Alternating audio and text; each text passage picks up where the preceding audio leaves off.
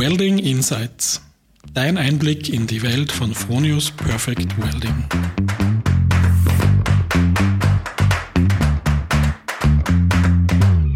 Hallo und herzlich willkommen zu einer neuen Folge von Welding Insights. Mein Name ist Philipp Herzog und die heutige Folge ist quasi in doppelter Weise eine Premiere. Einerseits nehmen wir heute das erste Mal nicht am Fronius Standort in Wels auf, sondern in München. Genauer gesagt am Fraunhofer Institut für Arbeitswirtschaft und Organisation. Und andererseits ist auch mein heutiger Gesprächspartner erstmals kein Fronius-Mitarbeiter. Er hat zwar schon eine Verbindung zu Fronius. Universitätsprofessor Dr. Ingenieur Oliver Riedl war nämlich bei der diesjährigen siebten internationalen Automobilkonferenz Joining Smart Technologies, bei der Fronius alle zwei Jahre als Gastgeber fungiert, als Speaker eingeladen. Herr Professor Riedl, herzlich willkommen im Podcast und zunächst einmal vielen Dank für die Einladung nach München. Herr Herzog, sehr gerne geschehen. Äh, München ist ja nicht der Hauptsitz, sondern Stuttgart eigentlich, aber es liegt ja so wunderschön hübsch auf dem Weg. Ich freue mich schon aufs Interview oder den Podcast, besser gesagt. Wir starten üblicherweise gerne mit einem kurzen Intro der Gäste im Podcast. Wären auch Sie so nett und würden sich unseren Hörerinnen und Hörern kurz vorstellen? Sehr gerne. Also mein Name ist Oliver Riedl. Ich habe äh, zwei, besser gesagt zweieinhalb Jobs eigentlich. Der eine hauptamtlich Universitätsprofessor an der Universität Stuttgart, dort am Institut für Steuerungstechnik, somit auch der Bezug, denke ich mal, zur Firma Fronius und den Themen, die da sind. Schwerpunkt dort IT in der Produktionstechnik mit allem, was dazugehört. Über Details können wir sprechen. In zweiter Funktion bin ich Leiter des Fraunhofer Instituts für Arbeitswirtschaft und Organisation. Auch da steckt sehr viel Produktion drin, sehr viel IT und sehr viel Produktentstehung. Und dann gibt's noch was klitzeklitzekleines. Viele kennen vielleicht den VDI, den Verein Deutsche Ingenieure. Da bin ich auch noch der Vorsitzende des Landesverbandes. Also sehr, sehr viele Beziehungen zu Fronius und den Technologien. Nicht nur Schweißen, sondern auch die anderen Themen, die er macht. Sehr gut. Ähm, wie ich schon erwähnt habe, waren Sie als Speaker bei der Training Smart Technologies in diesem Jahr eingeladen und das Thema, über das Sie gesprochen haben, war die Nutzung von Artificial Intelligence in der Produktion. Ja. Artificial Intelligence oder künstliche Intelligenz, ich glaube, auf das können wir uns einigen, dass wir beim deutschen Begriff bleiben. Ähm, darüber würde ich jetzt auch gerne mit Ihnen sprechen. Und die erste Frage für mich ist, ähm, für viele sind die künstlichen Intelligenzen ja erst eigentlich äh, mit Alexa, Siri und Co. wirklich so salonfähig geworden. Die Wahrheit ist aber, dass es künstliche Intelligenzen schon sehr viel länger auf, auf der Erde gibt, oder? Mhm, absolut richtig, Herzog. Also KI, künstliche Intelligenz, gibt es eigentlich, wenn man es ganz genau sich mal anschaut, schon seit den 50er, 60er Jahren des letzten Jahrtausends. Ähm, in der Theorie, sprich in der mathematischen Beschreibung. Und den ersten großen Hype, den vielleicht noch einige Ältere kennen, der kommt so aus den 90ern. Da haben wir gesagt, mit KI geht so einiges muss man ehrlicherweise sagen, es waren sehr viele regelbasierte Systeme, die man als künstliche Intelligenz verkauft hat. Und man hat auch sehr schnell erkannt, dass die Rechenkapazitäten gar nicht ausreichen, um es zu machen. Und dann ist wieder ein bisschen eingeschlafen. So, dann kam Alexa um die Ecke, klar, oder Siri, oder nennen Sie die einfach. Wobei das sind relativ einfache KI-Systeme, weil die verwenden einfach nur einen Sprachraum, den natürlich sprachlichen Raum, und rufen damit Wissen ab. Gleichzeitig haben sich die Rechner aber toll weiterentwickelt. Das heißt, jetzt haben wir Rechner, die die Kapazität haben, um die komplexen Algorithmen aus den 90ern zu rechnen. Und jetzt werden Anwendungen gesucht. So, vor kurzem gab es die nächste riesige Welle. Das haben wir in Wels bei der Veranstaltung schon ganz knapp gesehen. ChatGTP. Auch das ist ja eigentlich eine relativ einfache KI. Aber wir in der Produktion gucken jetzt natürlich danach, wie kann man KI für Produktionsbelange einsetzen. Also von da kann man sagen, eigentlich eine sehr etablierte Theorie, die schon mal kurz sich aufgebäumt hat in den 90ern und jetzt sozusagen durch die verfügbare Rechenkapazität richtig auf ist. Das heißt, wenn ich es richtig verstanden habe, Entwicklung KI ist gleich zur Verfügungstellung von mehr Rechenkapazität. Das wäre zu einfach ausgedrückt. Okay. Das Thema Rechenkapazität ist erstmal, dass die Algorithmen funktionieren. Wir können dann nachher noch ein bisschen darüber reden, wie funktioniert eigentlich KI, aber KI hat sehr viel mit großen Mengen an Informationen zu tun, die verarbeitet werden müssen. Das Ganze in zwei Schritten. Im ersten Schritt wird quasi das KI-System trainiert, es lernt irgendetwas.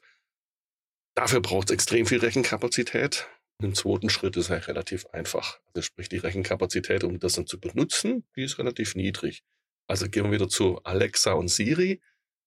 Diese Systeme zu trainieren, dauert ein paar tausend Mal länger, als sie tatsächlich zu benutzen. Und das ist ja eine Eigenheit dieser Algorithmen.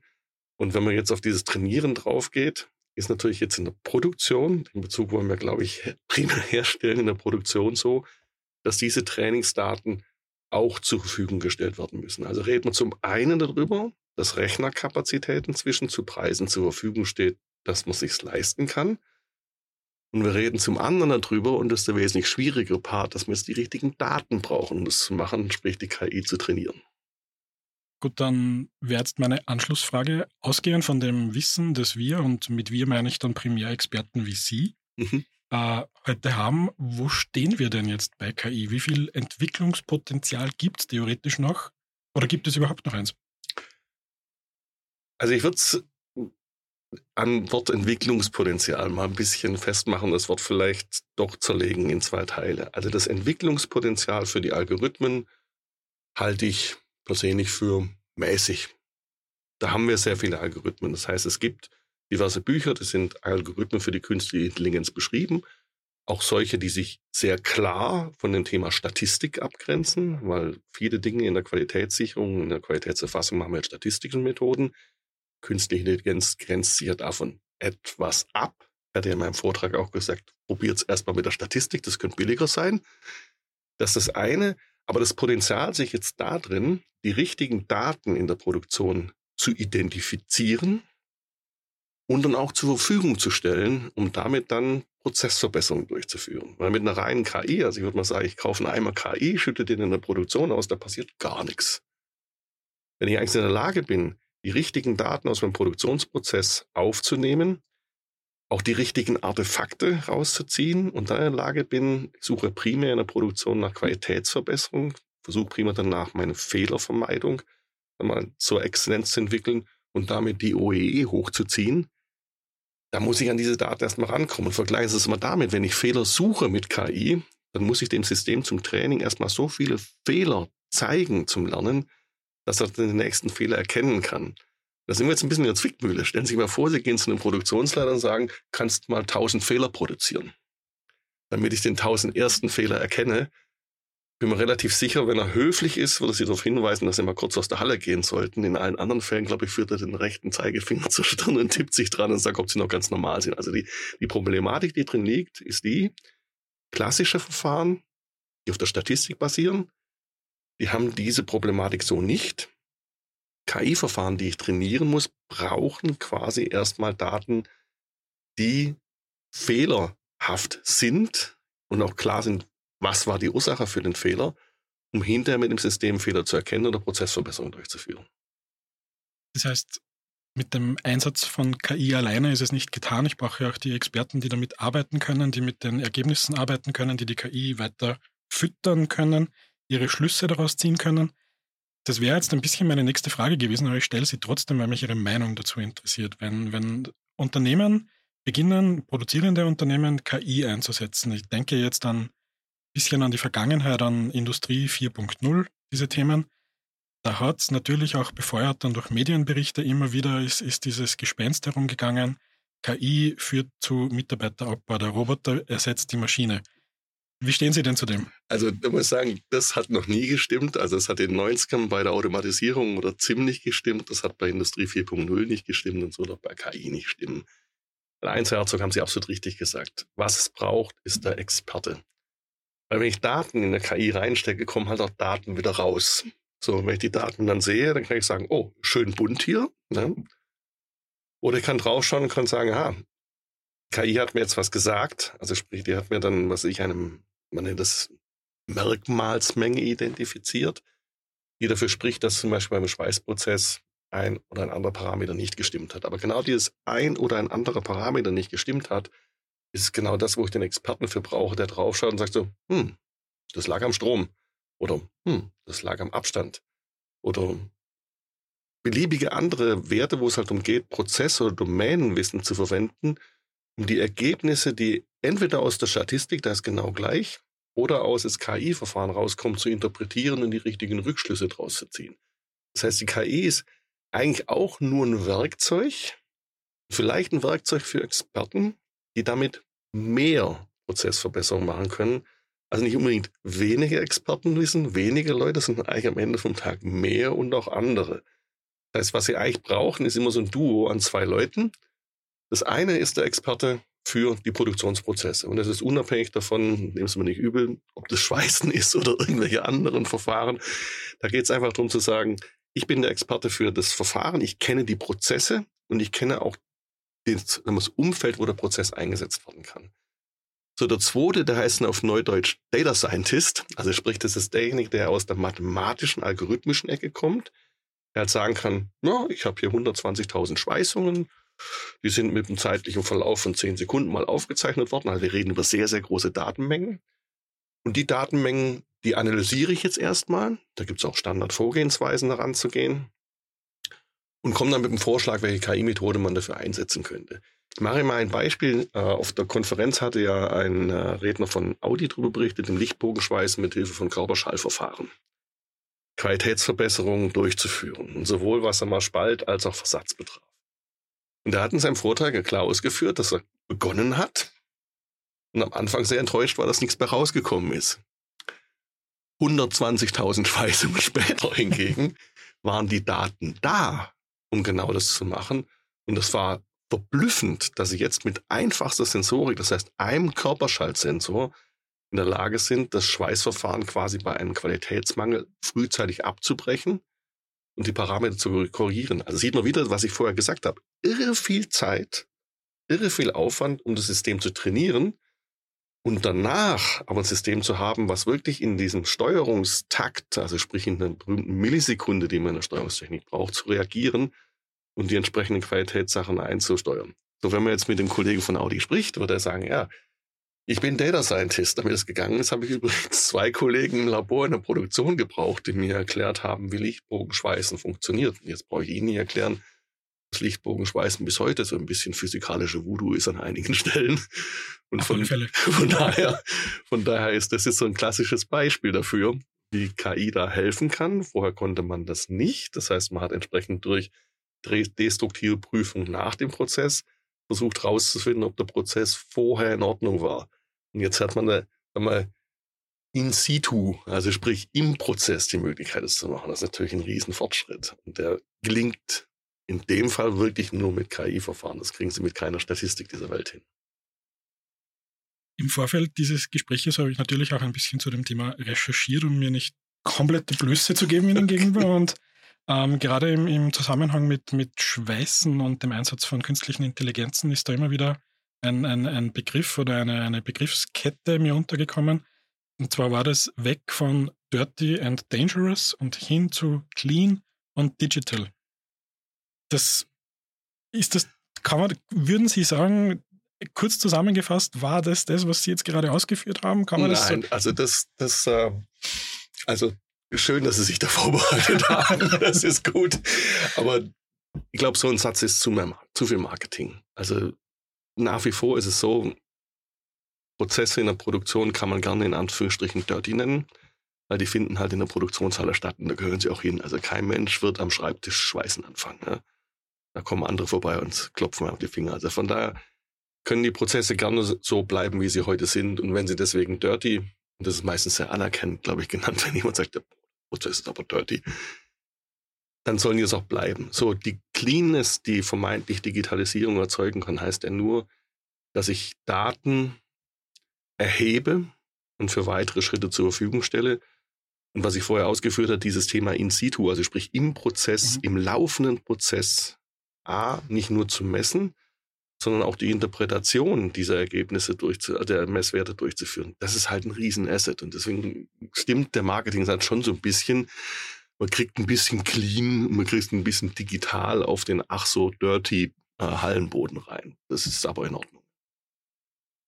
Sie haben es jetzt gesagt, äh, der Hallenboden in der Halle wird geschweißt. Mhm. Das ist auch mein Bild, also mag vielleicht subjektiv sein, aber wenn ich an den Einsatz von künstlichen Intelligenzen bei Schweißprozessen denke, dann habe ich große Unternehmen vor Augen und riesige Fertigungsstraßen. Ähm, aber ist das wirklich so, dass nur diese, diese großen Unternehmen profitieren können oder ist im Hinblick vielleicht auf, auf die Zukunftsfähigkeit, auf Gegebenheiten, die der Arbeitsmarkt auch vorgibt, sind es da nicht auch kleinere Unternehmen oder KMUs, die auch von, von künstlichen Intelligenzen profitieren können? Also ich bin der Meinung, Herr Herzog, alle Unternehmensarten von der Größe her können davon profitieren. Ähm, ich möchte nochmal trennen zwischen dem Part, wo sozusagen Erkenntnis gewonnen wird dem Part, wo Erkenntnis angewendet wird. Bei der Anwendung von Erkenntnis, glaube ich, gibt es keinerlei Probleme mit der Firmengröße. Das ist überhaupt kein Problem. Gib zu, das Trainieren von der künstlichen Intelligenz erfordert natürlich Aufwand. Das ist klar, da brauche ich Leute dafür. Und das mag dann in kleinen Unternehmen etwas schwieriger sein. Aber transportieren wir das Ganze vielleicht mal ein kleines bisschen weiter, so zeitlich gesehen. Was spricht denn dagegen, dass KI, Algorithmik, ein Teil des Produktes wird? Jetzt möchte ich nicht in Ihre Produktmanagement eingreifen, aber stellen Sie sich mal vor, Fronius wird sich in die Richtung entwickeln, dass Sie KI-Module in Ihrer Steuerung mit einbauen. Und dann wäre es für ein K-Unternehmen mit zwei Mitarbeitern ein einfaches, ein Gerät bei Ihnen zu kaufen brauchen dann natürlich entsprechend Beratung erstmal zu, was aus deren Prozess muss jetzt dann in dieses KI-Modul abgebildet werden, um es hinterher zu nutzen. Das wäre also quasi jetzt ein neues Produkt oder neues Feature der Produkte, wo die KI eingebaut ist, aber damit wird man nicht jedes Problem lösen können, sondern vielleicht einen Allgemeinfall. Man würde halt sagen, man macht jetzt für 80 Prozent der Parametrik, die beim Schweißprozent anfällt, macht man ein spezielles Softwaremodul was in die Steuerung oder in ein anderes Gerät eingebaut wird und stellt es als Produkt nebst Serviceleistungen zur Verfügung. Also auch da wieder diese Trennung zwischen, ich muss mir die Algorithmik, also sprich die ganze Metrik zurechtlegen, damit die KI das kann und dann die Anwendung von KI. Und da würde ich schon ein bisschen trennen. Große Unternehmen werden sich einfach tun, den ersten Part auch selber zu machen. Aber es gibt ja Unternehmen wie Fronius, die können es ja dann sozusagen als Produkt vorbereiten bevor wir so weit gehen, bleiben wir noch bei unserem, bei unserem Handwerkszeug, mhm. bei der perfekten Schweißnaht. Mhm. Ähm, da geht es auch immer darum, eine, eine gewisse Nahtqualität vorherzusagen. Mhm. Ganz egal, wo die Schweißnaht später zum Einsatz kommt, muss sie verschiedenen Beanspruchungen, verschiedenen Kräften standhalten. Und das haben Sie ja auch thematisiert in Ihrem Vortrag. Wie kann uns denn da die künstliche Intelligenz helfen? Es gibt ja, das brauche jetzt, da sind Sie die absoluten Experten, die erzählen, wie man die Qualität einer Schweißnaht erheben kann, entweder im Prozess oder danach.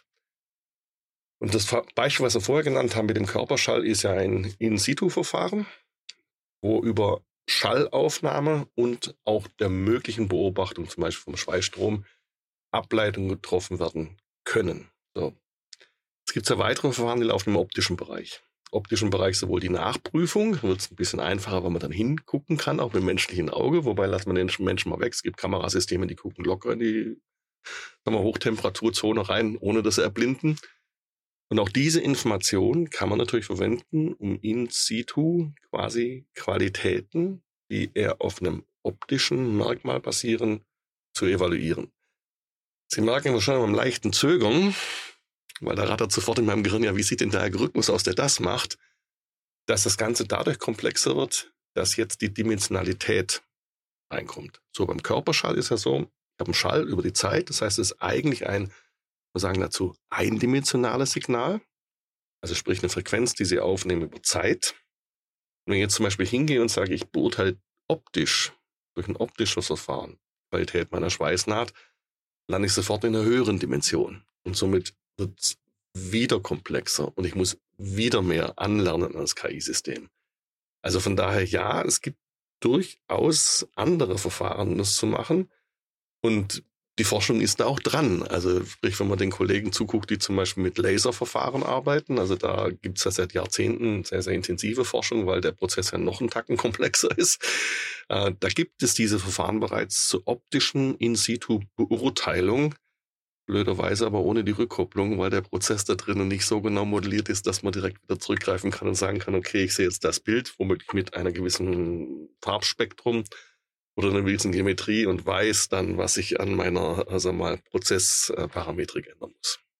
Aber wäre es mit Blick in die Zukunft äh, möglich, dass diese zerstörenden Prüfungen, die wir ja brauchen, um die Nahtqualität zu beurteilen, aufgrund vom Einsatz von KI und der entsprechenden, dem entsprechenden Wissen und den entsprechenden Erfahrungswerten, mit dem die KI gefüttert ist und den Experten, die diese, diese Ergebnisse wieder entsprechend verwerten können, dass man auf diese zerstörenden Prüfungen verzichten könnte und die KI es verlässlich voraussagt? Also ich spreche jetzt mit einem Forscher. In meinem früheren Leben habe ich auch in der Produktion gearbeitet, mehr als ein Jahrzehnt. Da hätte ich Ihnen gesagt, nee, das wird so wahrscheinlich nicht kommen, weil ich mal lieber die zerstörende Prüfung kenne ich. Und wenn ich in all die Normen reinschaue, die dann die Berufsverbände gegeben haben und all die juristischen Regularien, wird die zerstörende Prüfung immer als den Beweis dessen erbracht, dass der Prozess funktioniert hat. So, wenn Sie mit mir als Forscher reden, sage ich, ja, freilich, das wird schon funktionieren. Äh, lassen Sie uns mal zusammen dran arbeiten. Ähm, weil, wenn ich es nur schaffe, genügend, sagen wir mal, Daten, also sprich Fehlersituationen zur Verfügung zu stellen, dann haben wir das von den KI-Algorithmen bisher eigentlich immer hingebracht, dass was bei rauskam. Die Problematik ist nur die, dass natürlich nicht nur ein Schweißverfahren gibt, sondern es gibt mehrere. Und jetzt das Schweißverfahren ja nicht auch, sag mal, immer hübsch brav nur 45,3 Zentimeter lange Schweißnähte gerade macht, sondern ich habe eine sehr hohe Komplexität in dem, was ich eigentlich machen möchte. Ja. Und das ist das bei der zerstörenden Prüfung wird ja eigentlich nur vorgegeben, also entweder hält's, also sprich eine mechanische Beanspruchung draufzugehen und die über den Punkt hinauszubringen, den ich erreichen wollte. Oder ich gehe halt hin und nehme bei einer zerstörenden Prüfung auch in Kauf, dass ich weiß, durchs Aufschneiden entsprechende Mikroskopie hinterher reinschaue, wie die Naht ausgesehen hat. Ja. Und dann kommt halt die Statistik, ich sage, okay, wenn ich jetzt von 1000 Schweißungen 10 zerstöre, dann werden hoffentlich die anderen 990 schon halten. Das ist der Glaube an die Statistik. Und deswegen, ich glaube dran, dass wir es mit der Forschung auch hinbekommen und da haben halt andere Verfahren, um das, hin, um das hinzubekommen. Also von daher, ich glaube, es geht prima darum zu gucken, wird es tatsächlich auch von sagen wir, der gesetzlichen Lage akzeptiert werden, dass ich zerstörungsfrei überprüfe, so wie ich das heute wir, mit aufwendigen Verfahren wie Computertomographie machen kann. Und kriege ich dann genügend Daten beieinander, um der KI das Futter zu geben, dass er funktioniert. Und als Forscher sage ich, ja, Logo, kriegen wir schon irgendwann hin. Ich sage Ihnen nicht wann, weil ich es nicht weiß. Als Produktion würde ich sagen, oh, oh, oh, oh, oh. Also erstmal nicht und wenn, dann bitte jemand anderes fängt an damit. Abschließend eine Frage, die mich persönlich jetzt noch sehr interessiert, aber ich hoffe auch äh, den einen oder anderen Zuhörer oder Zuhörerin. Sie haben es heute schon erwähnt, ChatGPT, andere künstliche Intelligenzen, ja. die sind ja nicht nur die Heilsbringer der Zukunft, die stehen oft auch in der Kritik. Einzelne Länder, wenn ich es richtig im Kopf habe, haben, glaube ich, auch die Nutzung eingeschränkt oder, oder verboten. Man hört auch immer wieder, dass sie im Zusammenhang mit, mit der Verbreitung von Fake News etc. Äh, genutzt werden. Wie sehen Sie denn das generell, diese Kritik an künstlichen Intelligenzen, generell diese, diesen, diese Vorbehalte? Steuern wir auf die Herrschaft der Maschinen zu oder nicht? Ja, da könnten wir jetzt, glaube ich, bei einem guten Glas Wein herrlich lang drüber philosophieren, ob wir auf die Herrschaft der Maschinen zu steuern. Ich persönlich bin nicht der Meinung. Äh, kann Ihnen auch so ein bisschen begründen, warum. Und zwar, wenn man als Wissenschaftler in Tiefe reinschaut, wie zum Beispiel ChatGTP, Alexa, andere Themen funktionieren, dann verlieren die sehr, sehr schnell ihren Zauber. Aber man muss wirklich tief eintauchen, man muss die Algorithmen kennen und sehen, dass zum Beispiel ChatGTP deswegen so gut funktioniert, weil man sie tatsächlich mit Milliarden, Milliarden von Informationen gefüttert hat. Und wir reden nicht von einstellig Milliarden, wir reden von 80, 200 Milliarden. Und da drin steckt natürlich jetzt sehr viel Wissen. Und was machen solche Systeme? Sie haben es schon ein paar Mal von mir gehört. Sie werden trainiert, in dem Fall mit 200 Milliarden irgendwas. Und hinterher ist natürlich das System, und das macht es ein bisschen, sag mal, beängstigend in der Lage, jede mögliche Kombination aus diesen 200 Milliarden Einträgen zu einer neuen Aussage zu formulieren, die aber auf genau dem basiert, was drin steckt. Und jetzt kommen wir zum Thema Fake News. Wenn sie natürlich unter den 200 Milliarden auch noch 10, 20 Milliarden Fake News reintun, ja, dann kommt natürlich auch Fake News bei ChatGTP raus. Das ist gar kein Problem. Aber jetzt zum Thema Herrscher der Maschinen. Ich glaube es deshalb nicht, dass dazu kommt, weil die KI kann bis heute eines nicht und ich sehe auch am Horizont im Moment keine richtige sag mal, Lösung oder, oder Ansatz, nämlich kreativ. Weil KI macht aus den 200 Milliarden keine 200 Milliarden plus eine. Aussage. Es macht nur neue Kombinationen daraus. Und das, was Menschen ja ausmacht, ist Kreativität. Die entsteht meistens durch Dialog, durch Umspinnen, durch Miteinanderreden, durch Draufschauen, Ausprobieren, Experimentieren, Fehler machen. Und das sind alles Themen, das kann die KI Stand heute noch nicht. Und ein anderes Thema darf man auch nicht verkennen, um sozusagen die Kurve zurückzubekommen zur Produktion. Wir hatten über das Thema Dimensionalität der Daten gesprochen. Mhm habe Ihnen gesagt, Körperschall eindimensional war schon ausreichend schwierig. ChatGTP verwendet auch keine hohe Dimension. ist leider nur geschriebenes oder gesprochenes Wort. Das heißt, die Prozesse, über die wir normalerweise nachdenken, wo sie menschlich ausmacht, sind hochkomplexe Prozesse. Also sprich, die Dimensionalität, allein wenn wir miteinander hier sitzen und reden, die ist schon bei vier. Ja. Also die drei, die die Örtlichkeit hier ausmachen, dann haben wir die Zeit noch mit dabei. Wir können über Farbe, Form, sonstiges reden. Nochmal, ich glaube nicht dran, dass es so weit kommt, aber man muss natürlich sehr kritisch mit solchen Sachen umgehen, die zum Beispiel aus ChatGTP kommen und nicht alles glauben, was der Automat ausspuckt. Und da denke ich mal, müssen wir sehr, sehr viel Arbeit noch einstecken in die sag mal, Ausbildung von Leuten. Also durchaus in der Schule anfangen und sagen, ja, arbeitet ruhig mal mit KI und dann gucken wir uns mal an, ob diese Aussage stimmt. Oder wir provozieren mal mit Absicht eine, die so toll ausschaut. Ja. Mhm.